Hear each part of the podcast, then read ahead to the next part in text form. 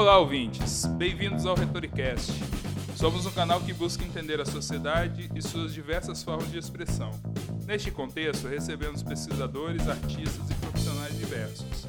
Eu sou o Johnny Tavares e, junto com Osias dos Anjos, recebemos o professor Taiguara, da UFES. Essa entrevista foi realizada no dia 21 de 9 de 2020. Teve como tema Arquivo, Sociedade, Estado, Cultura e Mercado. Ela é composta por duas partes. Lembro que a primeira parte foi publicada no episódio 8. E neste episódio, temos a segunda parte da entrevista. O nosso podcast está nas principais plataformas de streaming. Se você curtir, compartilhe com amigos e nos envie sugestões de temas no e-mail retoricast.gmail.com. Sem mais delongas, e continue a entrevista.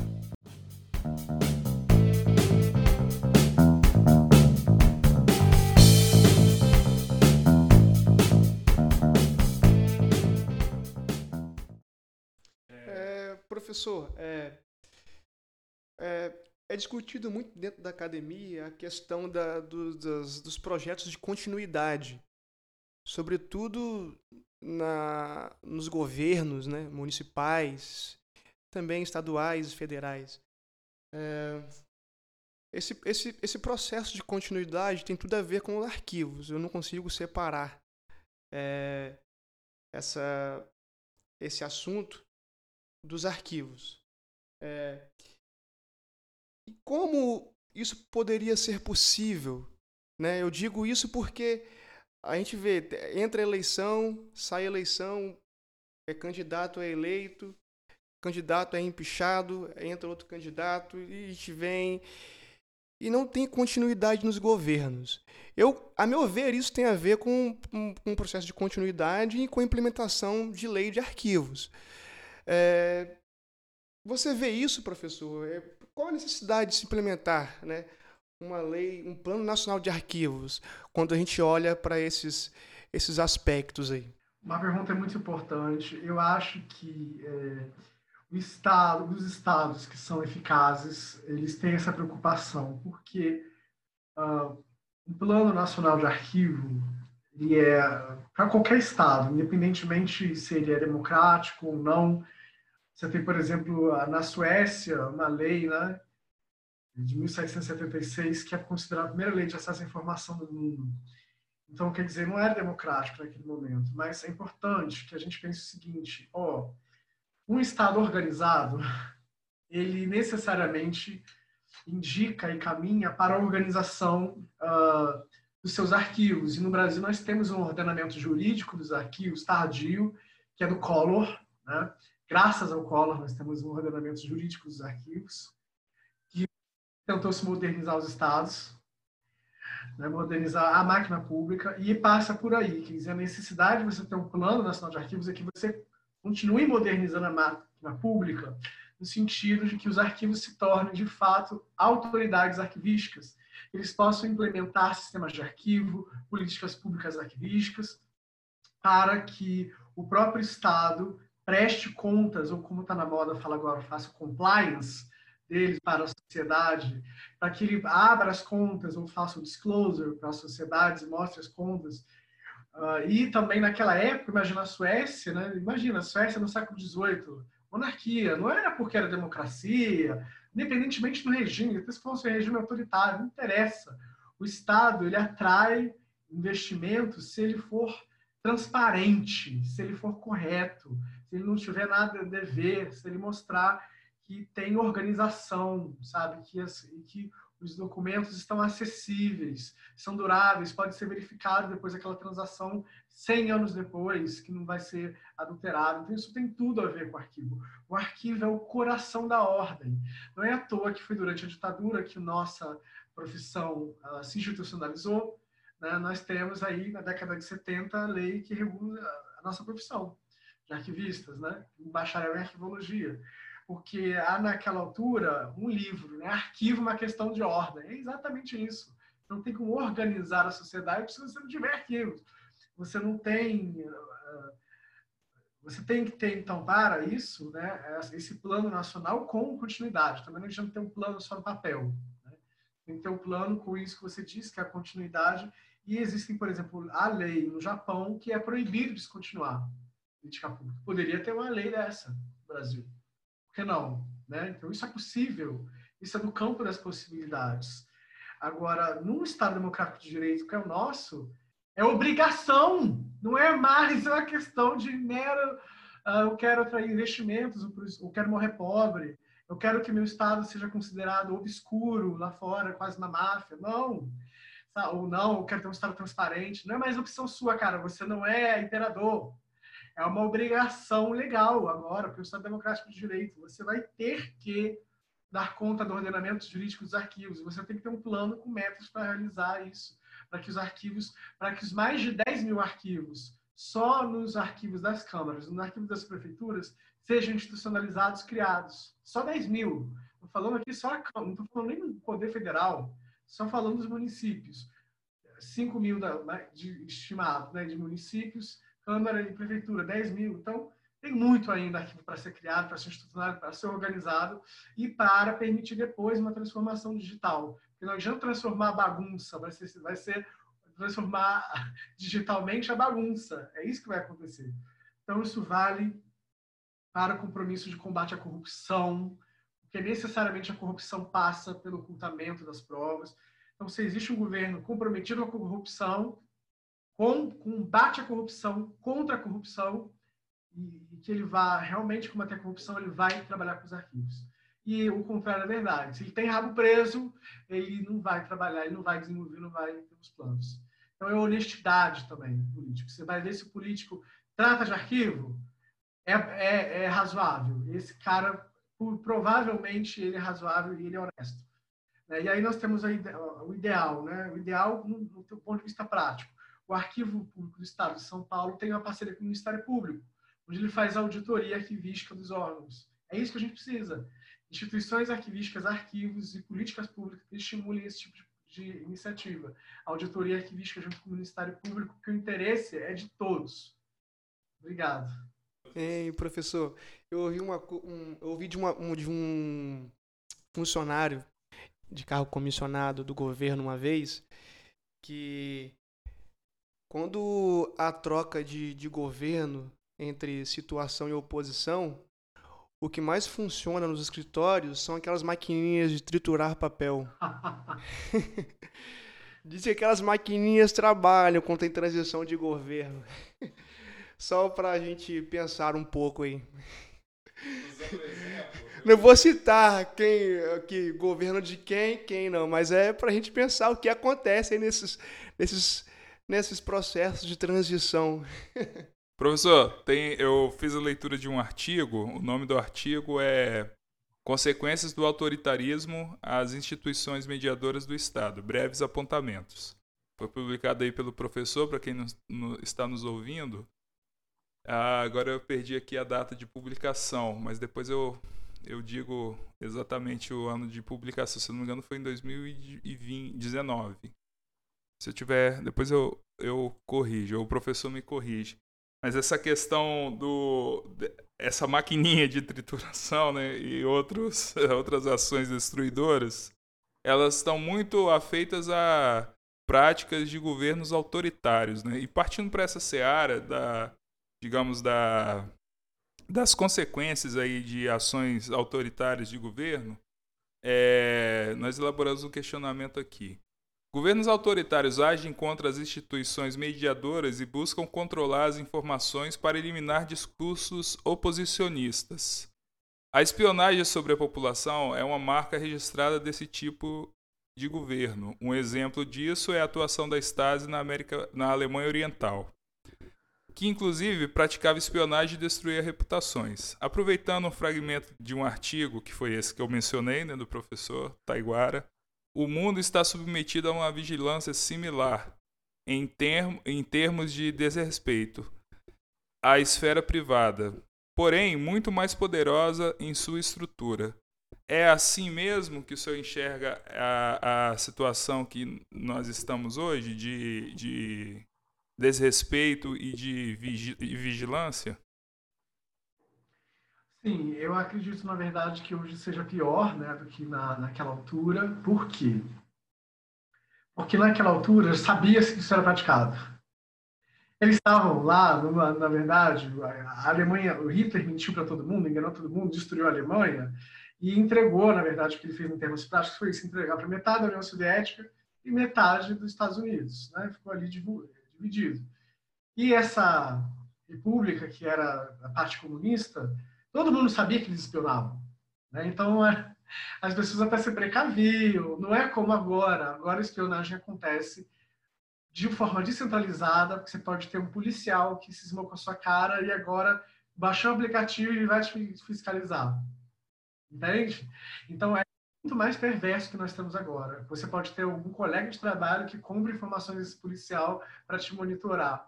E aí juízos de valor que você está sendo julgado em tempo real, você não pode nem se defender. Né? Então, assim, as, as pessoas realmente, não só o governo, né? Estou falando as pessoas, porque o governo começou isso, todo mundo sabe.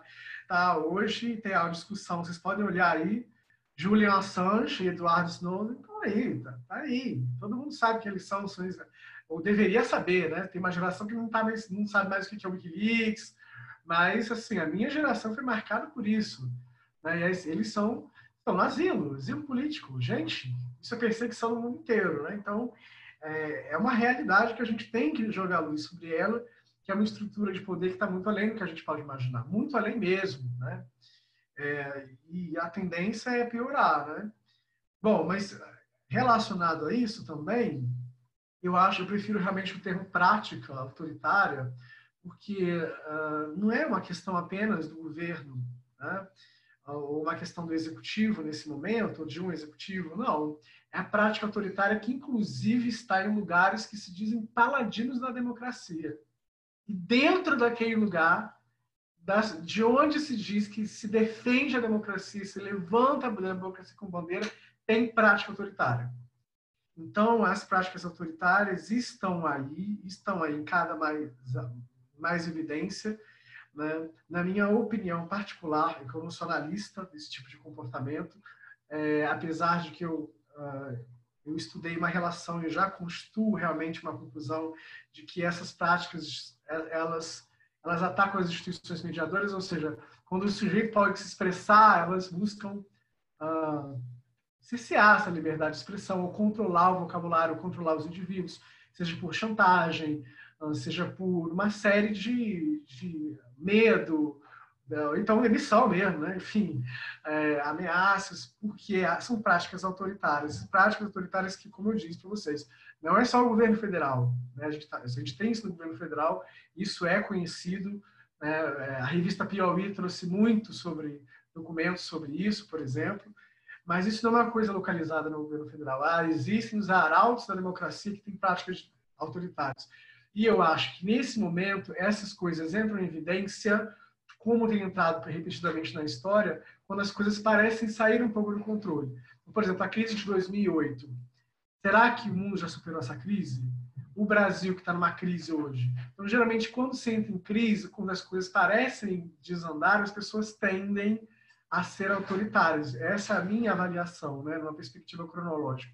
Então, acho que isso está na moda agora que as coisas estão indefinidas.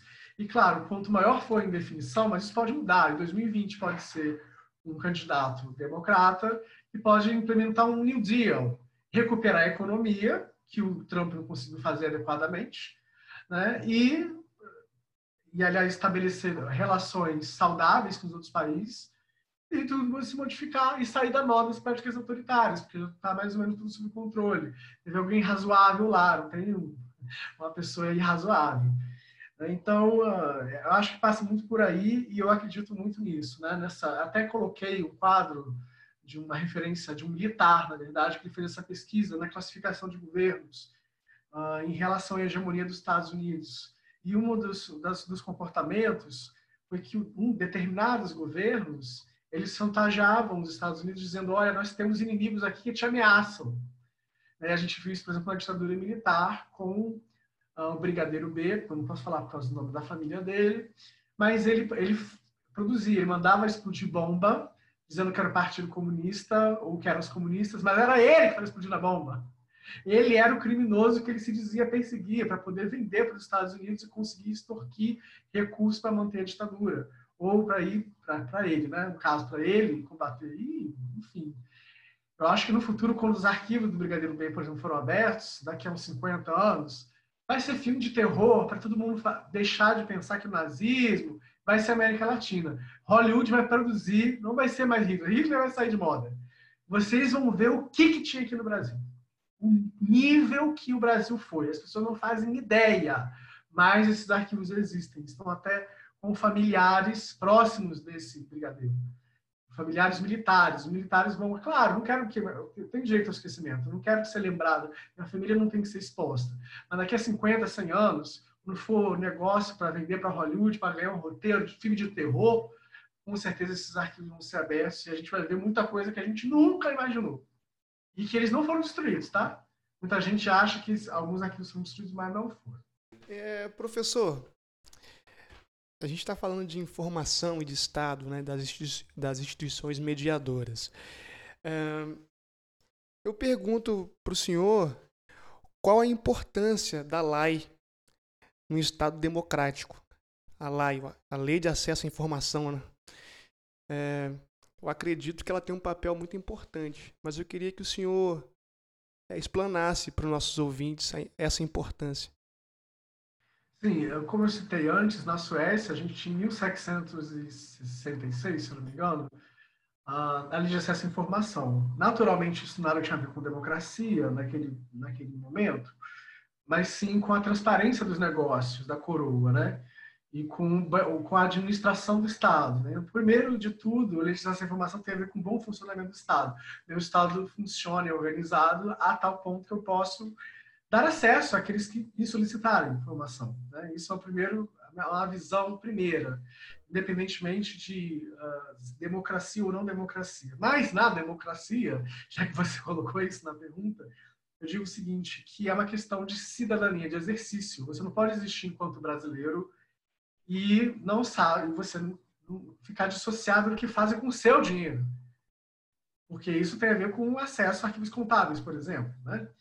Ah, e outros arquivos. Né? E, na verdade, assim, até o termo acesso à informação é um termo interessante, muito embora eu acho que mais apropriado seria acesso aos dados, né? mas a gente copiou da tradição anglo-saxã, a gente vem da questão é, também da Suécia, um foi copiando outro, essa é a verdade, né? em termos de lei. Quando algum, alguém faz uma coisa bem feita, um vai lá e imita um pouco o outro.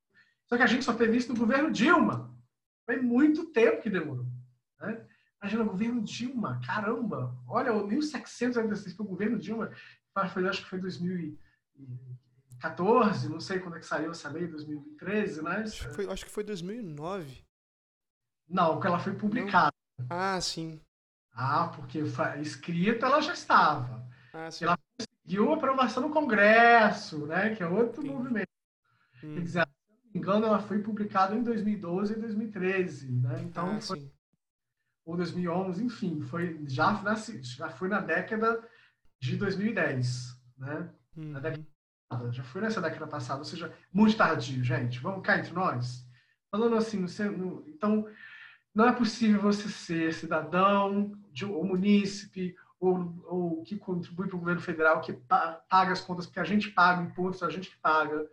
Tá? Os, os, o perdão bilionário dos bancos está aí, perdão bilionário de diversas instituições está aí, agora o nosso, do dia a dia, a gente não teve.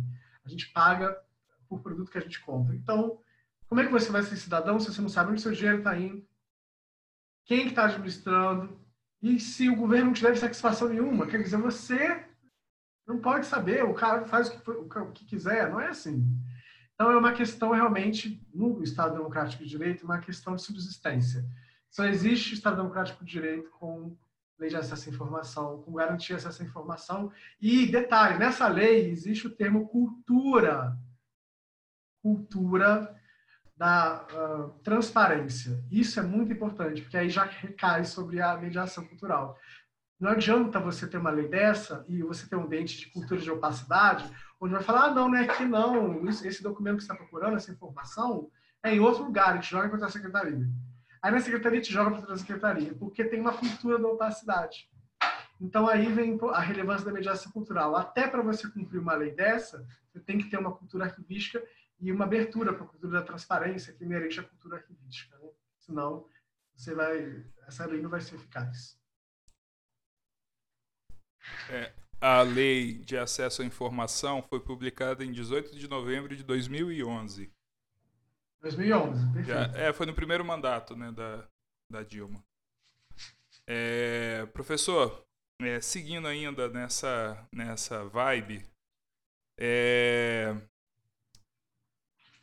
em, 2000, em agosto de 2019, foi no dia 7 de agosto do ano passado, nós estávamos vivendo uma situação parecida com a de, de dos, dias, dos últimos dias, onde estavam havendo muitas queimadas, muitas na região amazônica, né? E na ocasião, o ex-diretor do INPE, Ricardo Galvão, foi exonerado, né? Por algumas divulgações de análise de cenários, é, análises temporais ali da, sobre queimadas que o INPE já publicava periodicamente, mas aquilo ali gerou um desgaste junto a, ao governo, ao executivo e ele foi é, demitido por essa, por essa, foi exonerado na verdade, né, do cargo de diretor do INPE por essa divergência. É, em, passando mais um pouco, em junho de 2020, após uma celeuma em torno da divulgação dos dados sobre Covid, né, pelo Ministério da Saúde, começou a funcionar aí uma cooperação de meios de comunicação para a divulgação, uma divulgação, digamos assim, mais segura desses dados, né? E aí eu vou, eu separei aqui duas duas duas notícias que relatam um pouco essa essa situação, né? É, em resposta à decisão do governo Jair Bolsonaro de restringir o acesso a dados sobre a pandemia de Covid-19, COVID os veículos O Estado de São Paulo, Extra, Folha de São Paulo, O Globo, G1 e o UOL decidiram formar uma parceria e trabalhar de forma colaborativa para buscar as informações necessárias nos 26 estados e no Distrito Federal. Ou seja, é, eles deixaram um pouco de lado os dados que o Ministério do, da Saúde estavam publicando para começar a ter seus próprios dados para oferecer para a população, sobretudo os dados sobre óbitos, né? E naquela ocasião estava em torno de 25 mil casos. E aí, na mesma reportagem, finalizando aqui, é, o governo federal, por meio do Ministério da Saúde, por meio do Ministério da Saúde, deveria ser a fonte natural desses números, mas atitudes recentes de autoridades e do próprio presidente colocam em dúvida a disponibilidade dos dados e sua precisão.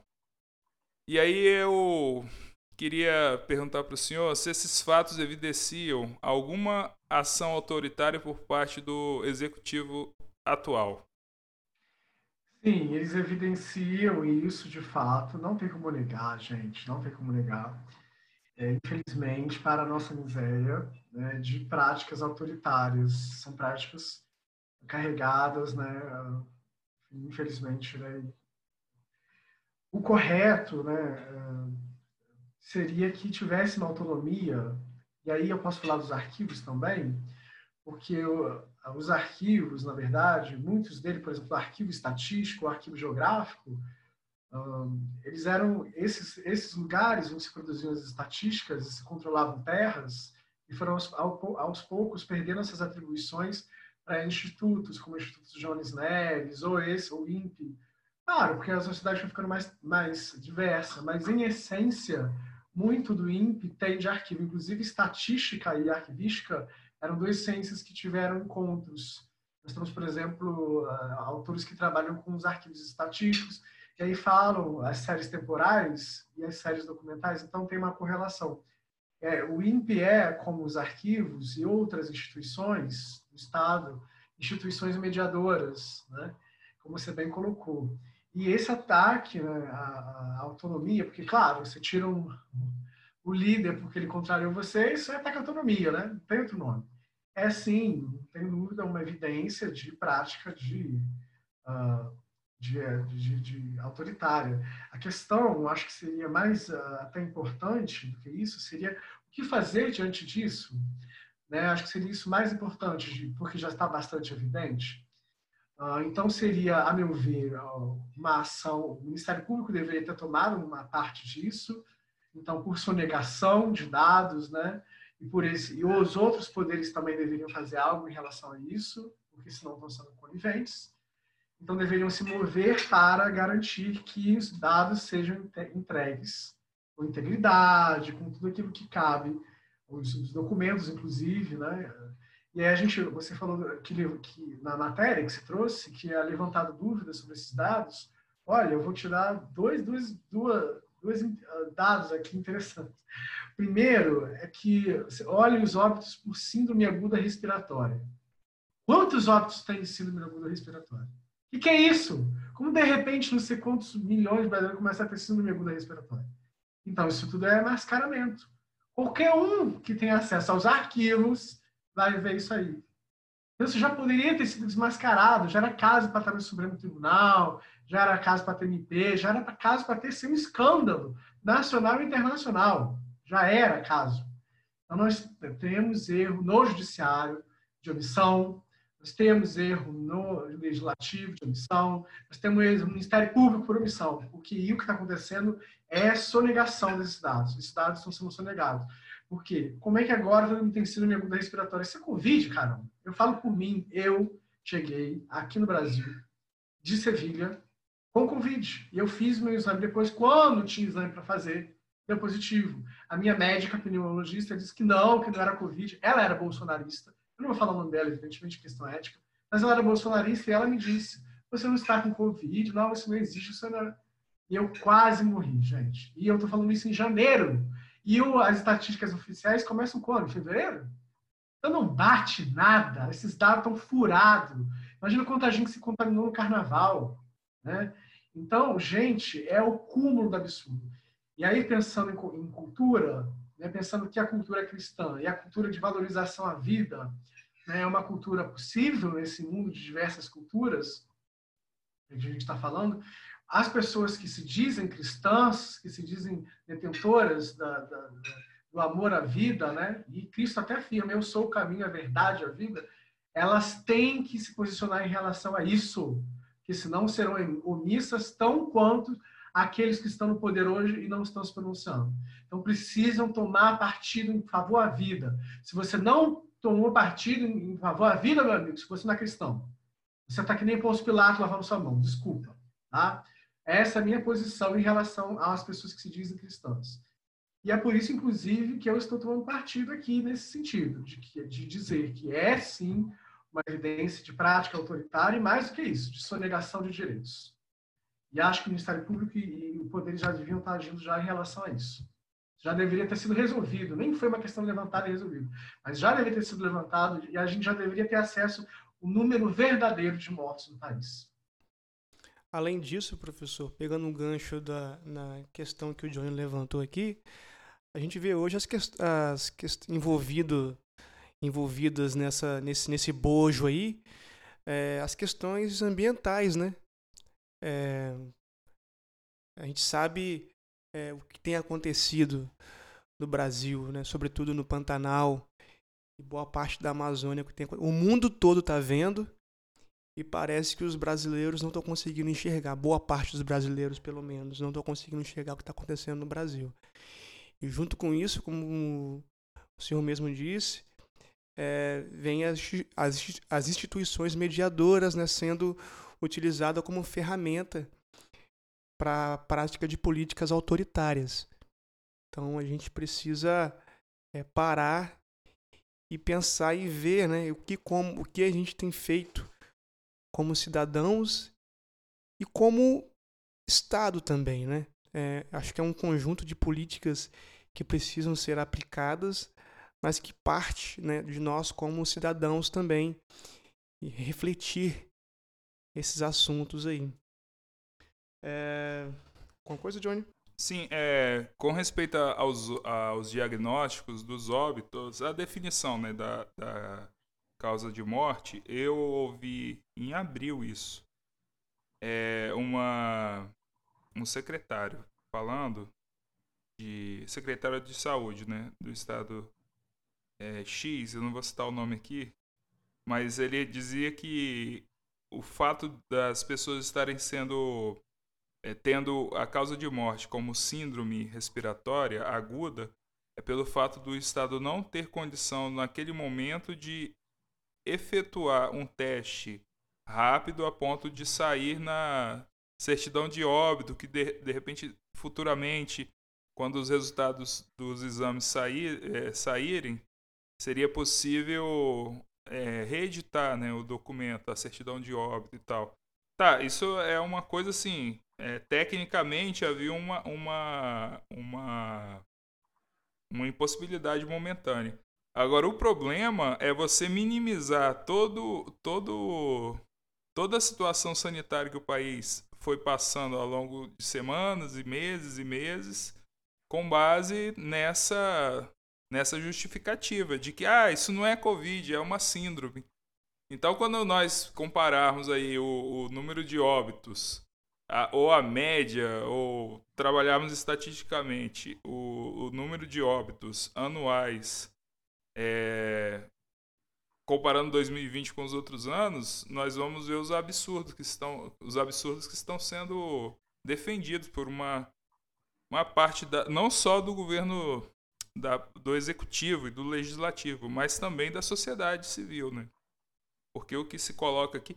Eu, eu é, há uns dias atrás eu estava discutindo com uma amiga e ela falou: Ah, mas essa, o impacto que isso está tendo é que as crianças não estão sendo acometidas de Covid de uma maneira severa, não estão morrendo. Se tivesse morrendo, a população estava mais é, revoltada, ia exigir mais, mais ações do governo para melhorar a condição sanitária do país. Eu falei, olha, nem que se o governo queimasse todo dia crianças numa fornalha na, na frente do, do Palácio do Planalto, as pessoas teriam sairiam desse estado, porque é, o que está acontecendo já é suficiente para ter muita. O que é dito pelo executivo, pelo legislativo, o que é feito, as ações que são feitas já seriam suficientes para, num, num estado de dignidade razoável, para você promover revoluções. Né? E não é o que está acontecendo. Então, eu não vejo um agravamento da condição sanitária no país causar qualquer tipo de mudança. Né? E eu até fiz uma, uma, uma observação meio dura. Né? se a economia estiver funcionando minimamente, que é, as pessoas não vão estar nem aí para isso. Pode morrer, pode morrer um milhão de pessoas, as pessoas não vão ligar muito. Desde que a economia funcione, desde que o, o seu meio de produção funcione, a sua lojinha funcione, que sua empresa média funcione e assim por diante. É, o Johnny é, tocou na questão da economia e eu vejo que é, realmente existe uma, uma, uma, preocupação. Na verdade, é uma preocupação até que natural, né? Porque nós vivemos num mundo capitalista, né? Pelo menos o, o Brasil, né? A gente vive uma, um, pra, um país extremamente capitalista. É, e também nós, muitos dizem que nós vivemos a era da informação, né? Então, professor, é, que, quando você traz esse conceito de capitalismo informacional. O que o senhor está querendo dizer? Bom, é, primeiro, eu até gostaria de fazer uma observação sobre o que foi colocado, na verdade, se você me permite. Sim, lógico. Uhum. Que o Johnny comentou agora. Johnny, eu concordo em, apenas em parte com você. Né? Primeiro, eu acho que o governo, ele foi o governo executivo, né? o grupo que chegou ao poder agora está lá, né?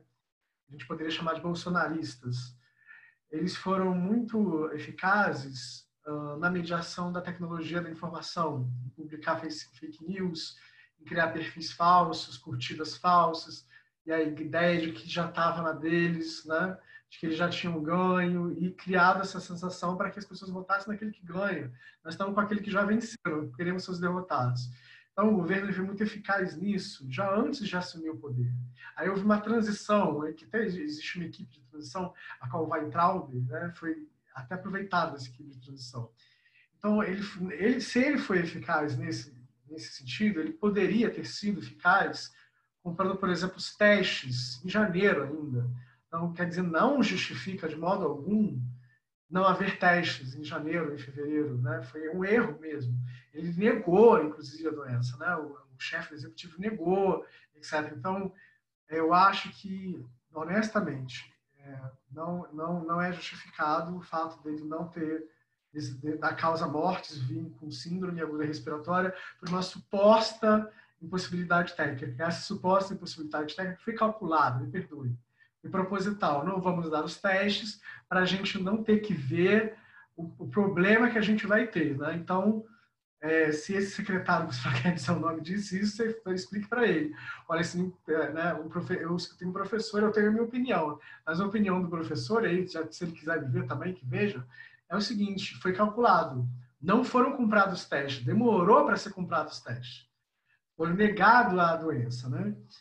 E aí, uh, existem, dentro dessa, desse grupo bolsonarista que chegou aí ao poder, digamos, a sua, alguns fã algumas pessoas que são parte do seu fã-clube, que o fã-clube bolsonarista que não age como cidadão, cobrando né, uh, daquele que elegeu aquilo que deve ser feito. Né? De ele agir é sério, como homem de verdade, dizendo, não, eu votei uma pessoa que está fazendo mal, eu não defendo mais essa pessoa, ou isso que não, age como um fã-clube. Né? Então, existiram isso. Eu vou te dar um exemplo. Outro dia eu peguei, um tempo atrás, né? aliás, acho que foi em fevereiro, se não me engano, eu comentei uh, com Uber, porque os Uber e os taxistas fazem parte dessas figuras alegóricas, boa parte deles, não todos, que são desse fã-clube bolsonarista.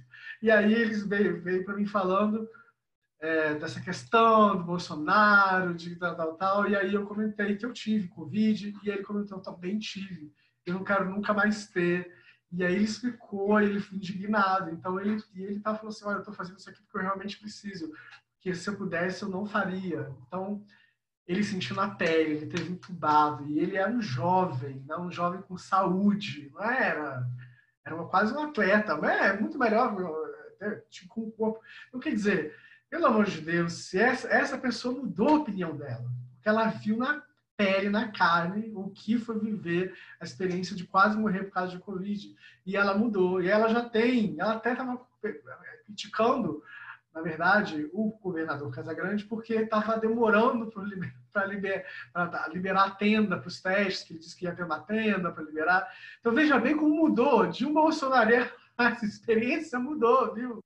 Então existe a experiência, isso é possível. Eu sou cético, claro, é, sobre, em relação a isso, mas a gente tem que existem também essas experiências e provavelmente no grupo, no WhatsApp, gente, eu quase morri disso, então pode ser que isso mude.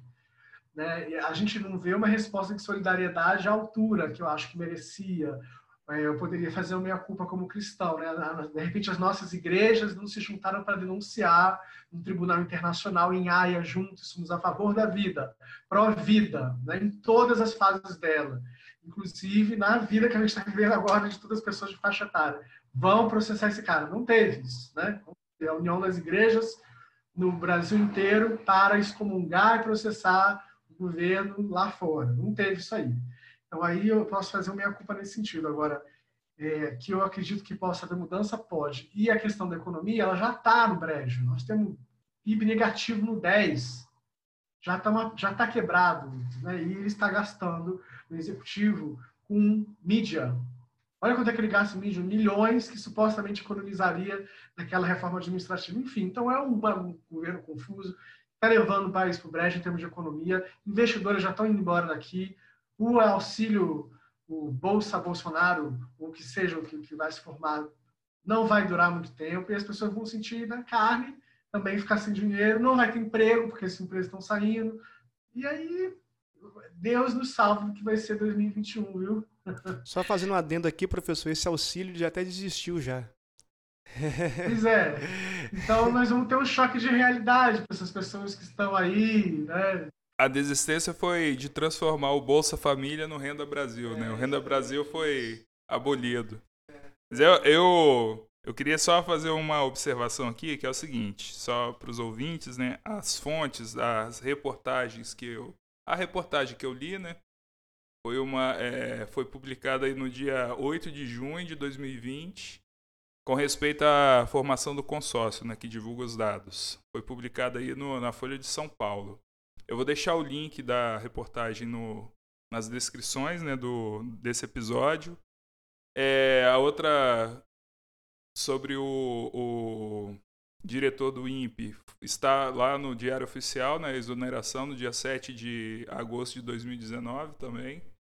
E dizer também que eu extraí para formular essa pergunta algumas coisas do, do, do artigo que eu citei, né, do professor.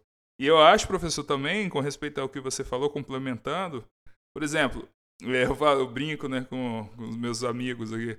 Não, o Brasil é, tá voltando a ser uma fazenda lá, como era no século XIX. A indústria tem tido uma entrada num estágio de decadência nos últimos anos, nas últimas duas décadas.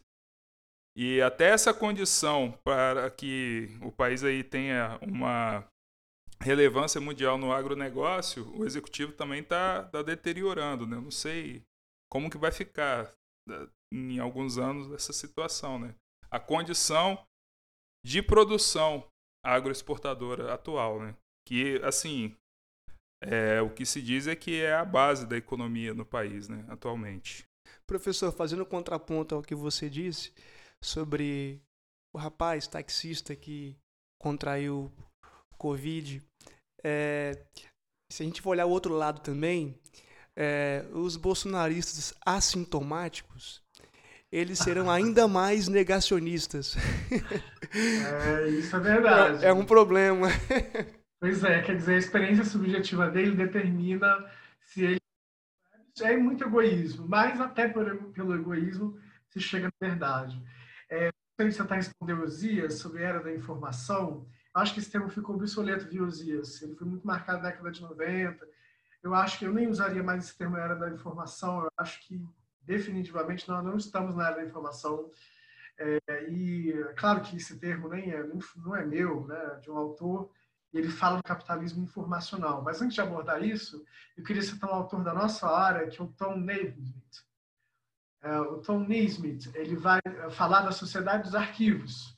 E no futuro vai se chegar à sociedade dos arquivos, que a gente ainda está engatinhando ficando aí reféns de uh, uh, comunicadores, né, jornalistas investigativos que vão dizer para a gente o que é fake news e o que não é fake news, ou a gente fica refém mesmo da mediação digital, do que a gente chega no grupo do WhatsApp ou pelo Facebook ou qualquer outra plataforma, mas a gente vai ter um momento de amadurecimento que a gente vai reconhecer que existem fontes primárias, esse momento que a sociedade vai chegar à sociedade dos arquivos. E as pessoas vão ter acesso aos arquivos e ver a base pelo qual se fala a verdade, né? que são os arquivos. Isso é uma frase do Schellenberg. Né? Toda verdade se afirma de fato. A verdade jurídica é produzida na materialidade processual. Uh, isso é para a verdade jurídica. A verdade uh, científica também é produzida nos arquivos. A verdade histórica, é como a gente vai ser visto pelas próximas gerações, imagina, digamos, um é, bisneto né, de alguém no futuro, daqui a muito tempo, olha para trás e falou, poxa, os meus, nossa, destruíram tudo, botavam fogo em tudo, era corrupção, era, era tudo de pior, o Brasil caiu, a, a, a melhor empresa do Brasil virou Boeing Boeing no Brasil, que era Embraer, eles acabaram com tudo, só deixaram um traço de destruição. Então, nós vamos ser julgados. Né? Existe também essa questão da verdade histórica, e tudo isso com base nos arquivos. Inclusive aqueles que tentam ocultar, porque no futuro vai ter tecnologia para descobrir aqueles que estão ocultos, né? vai ser ocultados. Então, é uma questão de tempo para a verdade ser revelada, né? Essa que é a verdade. Uma questão de tempo para a verdade aparecer. Não tem muito como lá. Em falar em questão de tempo, só fechando o que é o capitalismo da informação, e tem a ver com essa questão da era da informação, é de que, primeiro, que eu penso que só existe, no plano uh, da prática que a gente viveu, é, o capitalismo. Não existe outra prática. Né? O, o socialismo foi outra, uma possível uh, alternativa, digamos assim, ao capitalismo, Dom Pedro, por exemplo, foi muito sábio no século XIX, disse: Eu quero experimentar isso. E aí doou um pedaço de terra no sul, experimentaram, foi um fracasso. Né? Mas com o consentimento do imperador. Lá na Rússia já foi o contrário, falou: Não quero isso. Aí é, mandou atirar nos, nos, religiosos, nas crianças, nas mulheres, fez aquela, aquela chacina contra a população só por uma mera manifestação. E aí implantaram o socialismo à força. Também não deu certo. Né? E não deu certo durante muito tempo. Então, é, eu acho que nós estamos sempre falando de capitalismo ainda, de um capitalismo de Estado, que diz que é socialismo, que diz que é comunista, mas para mim no mundo só existe capitalismo. Essa é a minha perspectiva. Não existem outro. O que existe é a variação desse capitalismo. E aí a pergunta que fica é que capitalismo nós queremos.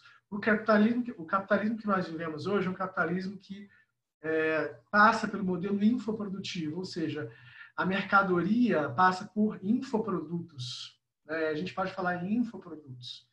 Então, a, própria, a própria mediação digital é, é, isso, né? Ah, quer dizer, ela é produto. Né? Assim como a própria TV no passado foi produto, hoje nós temos a mediação de tecnologia ah, da informação. Essa é o grave, na verdade, o grande trunfo da equipe que botou o Bolsonaro no poder, porque ele fez a mediação com tecnologia da informação, coisa que os concorrentes não conseguiram fazer tão bem quanto ele. E ele ainda se estabelece por esse meio, criando uma via paralela, ignorando a própria oficialidade e sabotando as instituições mediadoras. Então, ele voltou no lugar da mediação institucional, natural, orgânica do próprio Estado, uma outra mediação que é a mediação de tecnologia, da informação, que ele se comunica diretamente, fala as verdades que ele quiser, ou inverdades, enfim, dependendo do ponto de vista que analisa a informação, é, como ele quiser. Então, e, e, a equipe dele vai faz ida nisso. Então, na verdade, que a reação que nós desejamos nesse momento é levar consciência para as pessoas. Nós vivemos nesse tempo onde tudo é comercializado, a informação que chega para você tem preço a menos aqui. Esse espaço de vocês é uma exceção. Né, esse espaço de vocês é, é, é uma exceção, porque ninguém está pagando por isso, na verdade. Ninguém comprou vocês. Estão fazendo uma iniciativa autônoma. Vocês não são então né, submetidos a nenhuma lógica. Vocês não vão prestar é, contas disso a um patrocinador. Então vocês são a exceção. Né? Mas claro, dentro de um sistema capitalista, quer dizer, tudo que a gente está usando, esse, esse, computador foi produzido dentro do sistema capitalista, tudo que a gente está enxergando, instrumentos aí atrás nesse sistema capitalista. E aí, nesse sentido, eu diria que o capitalismo da informação é esse sistema onde existe também a mais-valia dos trabalhadores da, uh, de dados, né, os trabalhadores que lidam com esse, com esse universo uh, é, digital. O Google mesmo, gente, eles têm um exército, entre aspas, né, vou colocar assim, mas muitos trabalhadores digitais, complementando o algoritmo dele, classificando, uh, como foi, se, foi, se acertou, não acertou uh, a, a, recuperação da informação. Então, uh, o que ele chama de recuperação da informação, information retrieval, que é o campo da ciência da informação que já acredita na, no, na objetividade da informação. Então, o que eu acho que a gente tem que pensar é isso. Que capitalismo informacional, digamos assim, ou capitalismo nós queremos, na era da informação, que também já acho que é um termo obsoleto, nós queremos. O que, que nós queremos? Nós queremos que com isso se multiplique a riqueza ou se use isso de instrumento para subjugar mais, né? Então tá aí. A disputa está aí, é um novo território. E por enquanto, quem está ganhando, a gente está vendo o resultado. Né? Professor, eu, eu, eu, eu penso um pouco diferente, mas eu, eu penso da seguinte maneira: eu acho que a pergunta que eu faria seria um pouco diferente. Eu perguntaria se que sistema econômico e informacional nós queremos construir.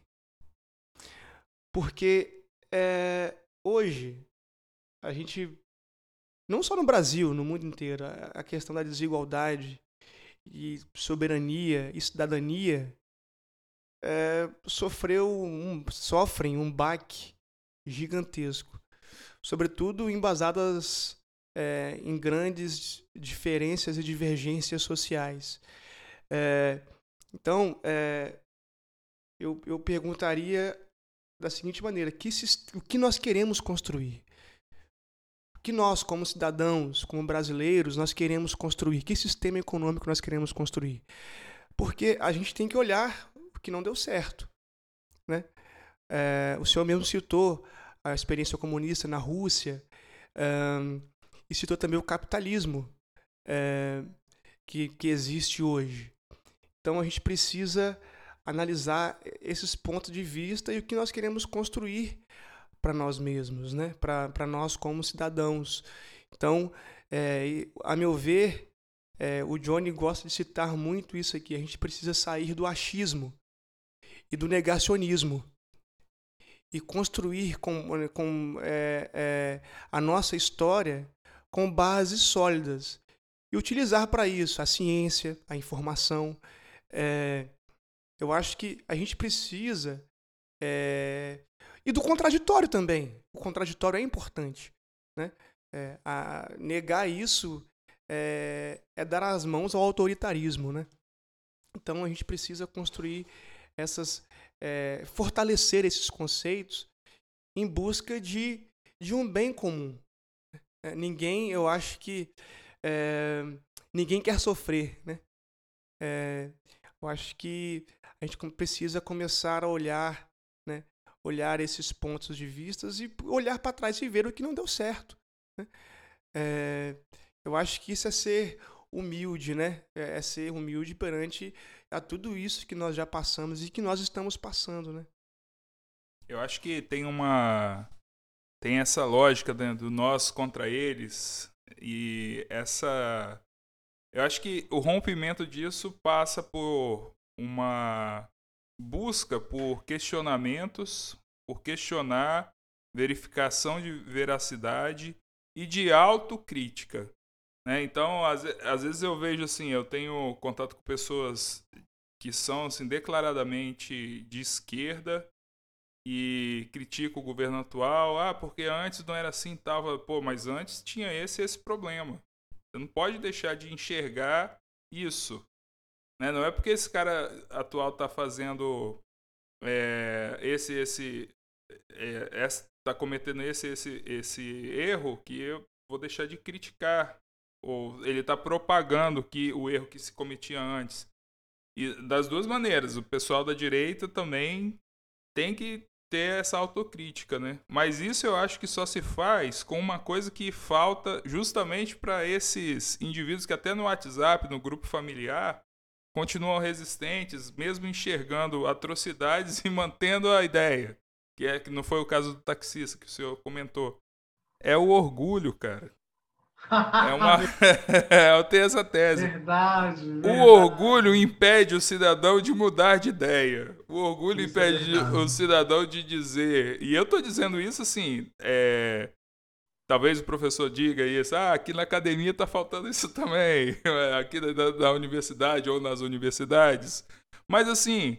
É, de uma maneira geral, eu digo que isso impede a efetivação do melhor que a autocrítica pode fazer, que é a mudança de direção para e, e, o abandono de erros assim que às vezes estão saltando aos olhos dos outros e a gente insiste em, em defender aquilo, né? Bom, é uma opinião que eu tenho a respeito disso, né? Que acho que isso tá, tá mantendo essa situação belicosa aí entre as pessoas, né? Entre os grupos, etc e tal. Bom, é, Osias, mais alguma coisa?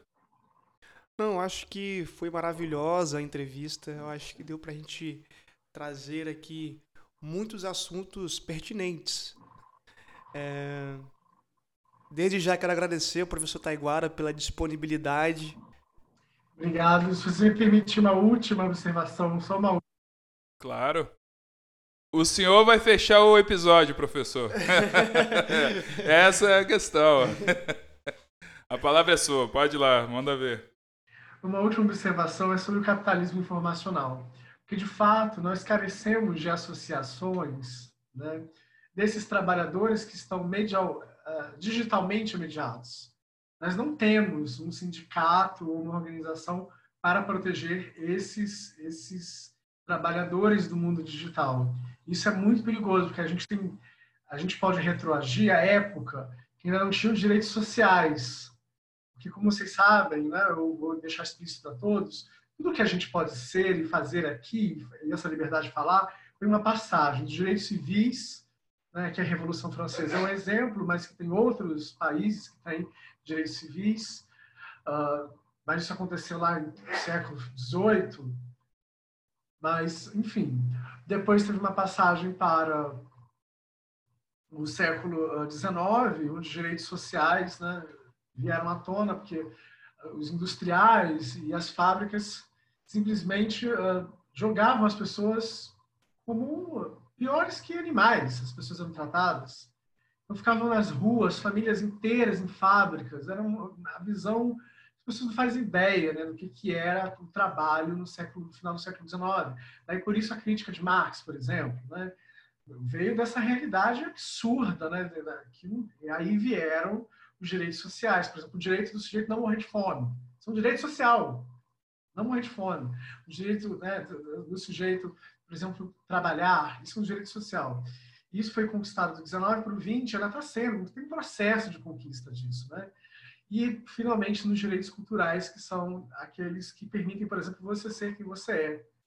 Também é são direitos recentes. Então, tem uma passagem de conquista de direitos. E quando a gente vai para o capitalismo informacional, ou capitalismo digital, como queiram chamar, ah, o que importa é entender isso, que quando a gente entra em novo território, se não há uma regulamentação de lei de privacidade, por, exemplo, ah, podem surgir essas selvagerias, né? inclusive de exploração de pessoas nesse, nesse, nesse, nessa nova esfera, que seria a esfera digital. Né? E o que eu queria dizer para vocês, finalizando, é que, gente, a Finlândia é capitalista. A Finlândia sempre se opôs à União Soviética, ela é capitalista e ela tem renda básica universal. Eu quero, quero capitalismo na Finlândia, caramba, sabe? Então, eu acho que é interessante, os, as, os, no meio dessas fake news, me perdoe, mas se eu pudesse entrevistar o Lula, se eu me desse assim, entrevistar o Lula, eu queria entrevistar o Lula e o Bolsonaro. O que eu ia fazer de pergunta para eles, tanto o eleitor de um quanto o eleitor de outro, eu ia falar assim, eu imaginei isso. Por exemplo, Lula foi conhecido como sindicalista da ditadura militar. Quem é que ia falar isso? Que ele esteve sempre ligado aos militares, que ele é nacionalista, extremamente nacionalista. Quem é ia falar isso? Não tem nada de socialista, não tem nada de comunista. Esses fantasmas que a direita vai ressuscitar para poder encampar a campanha, a esquerda, se me perdoa, mas desorganizada ou já, não sei, traumatizada, resolveu inventar que existe o comunismo ainda, que existe o socialismo ainda. Gente, isso terminou.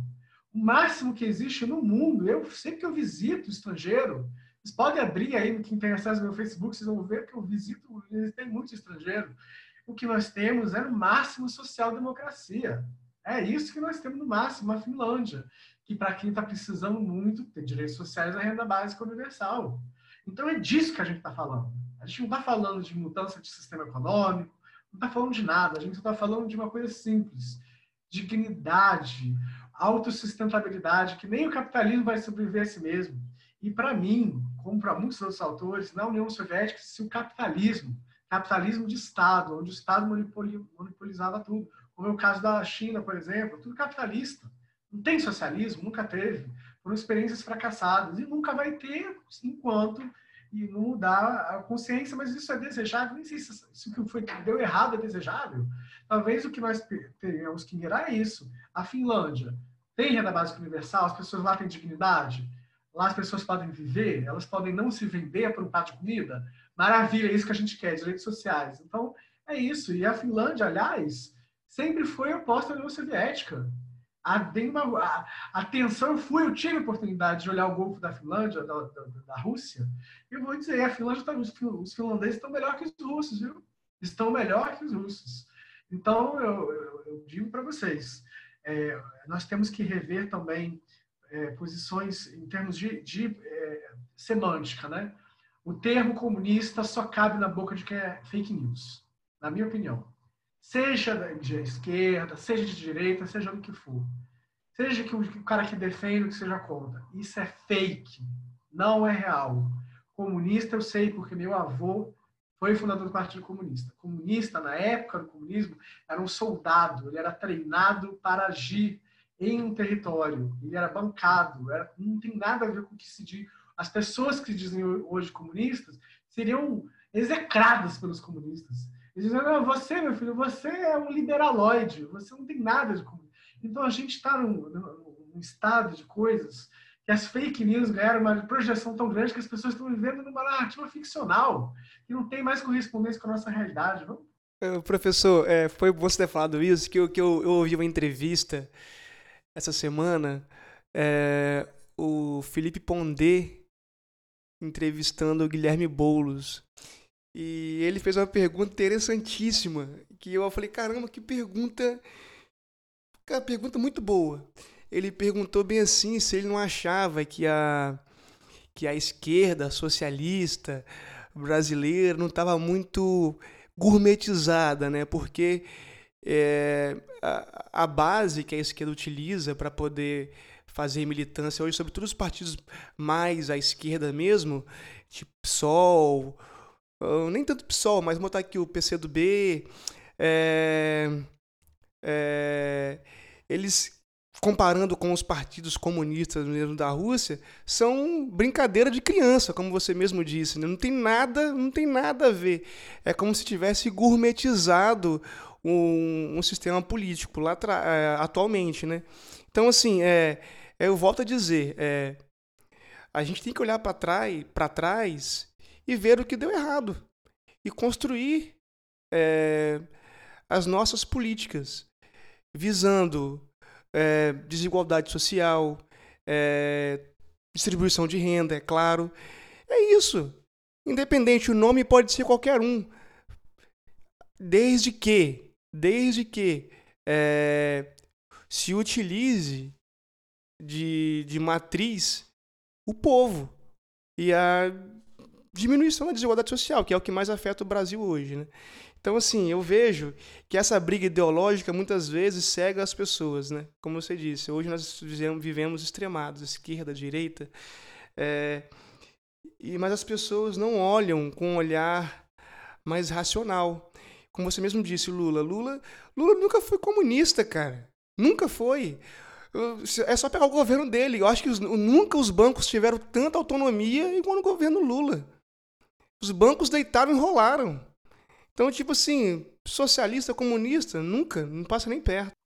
Agora, esse tipo de, de noção você só combate com dados, com pesquisa. É isso que eu falo muito com os IAs, né? Então você chegar e falar, cara, o Lula não tem nada de comunista, porque os bancos lucraram muito. Alguém teve que chegar lá, sentar a bunda na cadeira e analisar os. Opa, olha só. O cara que tava estava à frente de um governo que se diz de esquerda e, pô, quem lucrou mais foram os bancos, né? Baseou-se em dados. E outra coisa que me incomoda profundamente é tanto no grupo bolsonarista como no lulista, né? É o anacronismo. Então, quando o indivíduo chega hoje e fala, não, nós temos uma luta contra o comunismo. Como assim, cara? Essa coisa não existe. Parece que é, eu tô lendo, eu tô lendo a Passos de Formiga aqui, um, um livro do, do Lawrence sobre a Primeira Guerra. Cara, isso era um discurso lá do, do quando iniciou-se o Partido Fascista lá na Itália. Essa era, é, isso era, esse era o discurso lá do, do, do, do nazismo, a luta contra o, o comunismo soviético. Então, assim, parece que você está usando um discurso de um século para poder justificar as ações hoje. Isso cola? Não, não é viável isso, a meu ver. É, então, assim, isso me incomoda profundamente, né? Porque, assim, é, se nós não tivéssemos o aparato necessário para nos livrarmos disso, seria uma coisa justificável até. Mas existe, né?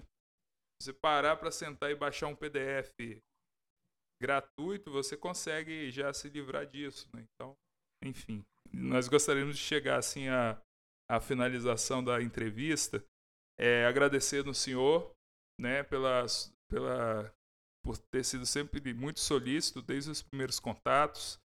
Agradecer ao senhor por dispor do seu tempo. Eu sei que, sobretudo é, com a instituição do EART, né, que é esse sistema remoto de ensino, tudo está muito novo, muito premente e exige uma carga de trabalho muito grande dos docentes e técnicos administrativos da universidade.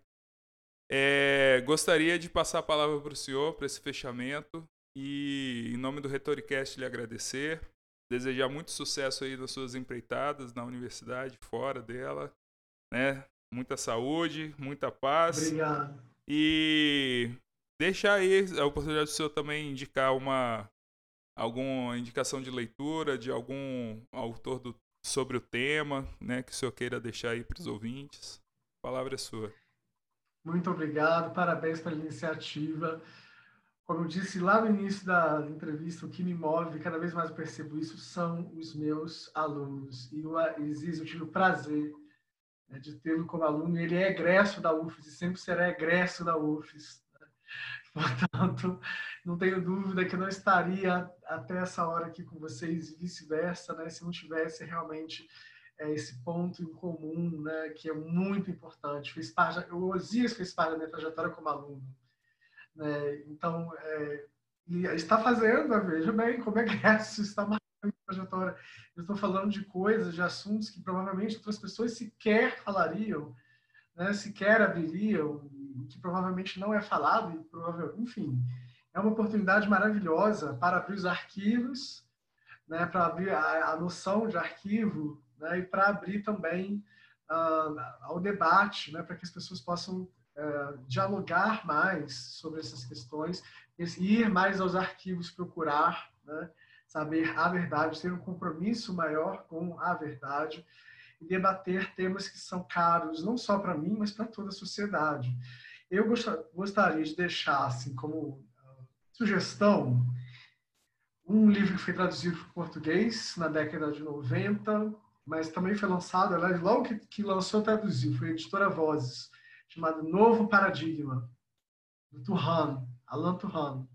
E esse livro é muito interessante porque ele vai explicar o que está acontecendo hoje, a divisão do mundo em unidades culturais globais, ou seja, eu não, eu não enxergo mais que eu sou uma classe social contra outra classe social, por exemplo, que era muito a ideia de que a gente tínhamos, mas agora eu faço parte de uma tribo, de ideias, de cultura. Então, o bolsonarismo, por exemplo, tem muito a ver com isso. É uma tribo que comunga daqueles valores, certo? E, e, entre aspas, o lulismo, vamos colocar assim, se isso existe, é também outra tribo, e por aí vai. Então, tem várias tribos que, na verdade, estão se agrupando por unidades culturais globais. Aí você vê que no, aqui no Brasil tem correspondência com o trumpismo, lá nos Estados Unidos. Então, temos o fenômeno trumpista, lá também tem os trumpistas e neofascistas e neonazistas. Isso existe. Muito embora o Brasil tenha uma característica de que o white power aqui, ele não é branco, ele é pardo. Por isso que é chamado de white pardo. A gente brinca. Porque o Brasil não tem nada. Tu tem essas aberrações no Brasil que chegam a ser piada no mundo. É a né? versão tupiniquim, né? Os movimentos fascistas no Brasil são até, até os fascistas e os neonazistas são piada lá fora. O troço é tão mal feito chega a ser ridículo, uma piada pronta, né? Então eu deixo o um novo paradigma do Alan Turan, vale muito a pena ler para entender por que desse momento que a gente está vivendo. É, também sugiro um, um, livro em inglês, é por isso que eu não sei se todo mundo lê inglês, mas o melhor livro de mediação cultural já lançado, foi lançado pela Suíça, que é um país também que é francófono em parte, e aliás é, é Time for Cultural Mediation, é publicado pela Helvética, né, que é a, Federação Helvética, é o nome da Suíça, na verdade, né? Então, é publicado pelo governo mesmo, é uma compilação para vários, só para as pessoas abrirem, ter uma noção de mediação cultural, que é um tema muito grande. Mas eles conseguiram, no Time for Cultural Mediation, fazer uma compilação disso. Tem muito em francês também, mas eu, eu não vou recomendar, porque eu sei que poucas pessoas leem francês, é normal, né? Uh, e, e, também recomendo um novo artigo meu com o professor filósofo, uh, que é especialista em ontologia da ciência, uh, Arquivo Paradigmático, publicado no Brazilian Journal of Information Science. quando eu escrevi esse artigo, eu tinha em mente as propriedades arquivísticas para produtos, porque fora do país, aí minha, minha cabeça é capitalista no bom sentido, tá, gente? Pelo amor de Deus, meu capitalismo não é o capitalismo predatório, meu é da paz, é da Finlândia. Então, veja bem, na minha, minha cabeça, eu pensava em produzir dentro da universidade algo que gerasse uh, riqueza para a universidade, e, enfim, que fosse algo positivo, né? Uh, então, nesse sentido, uh, eu, eu, pesquisei e descobri que fora do país existe propriedades arquivísticas que são selos de qualidade determinantes para se adquirir um produto ou não. Então, por exemplo, digamos que tem uma mídia, né? um suporte DVD. Esse tem archival proprietors, esse tem propriedades arquivísticas. Então, é, a gente começou estudando ontologicamente. Primeiro, a gente começou com a instituição arquivística. O que faz um arquivo ser um arquivo? Então, para quem tá, não sabe o que é arquivologia, não sabe o que é um arquivo, é um artigo delicioso, porque o sujeito vai descobrir o que, que faz do arquivo ser um arquivo e não outra coisa. É isso. Muito obrigado mais uma vez pela oportunidade. Tenha uma boa noite, um bom descanso merecido para vocês. Valeu, professor. Valeu, professor. Boa, boa noite. Boa noite.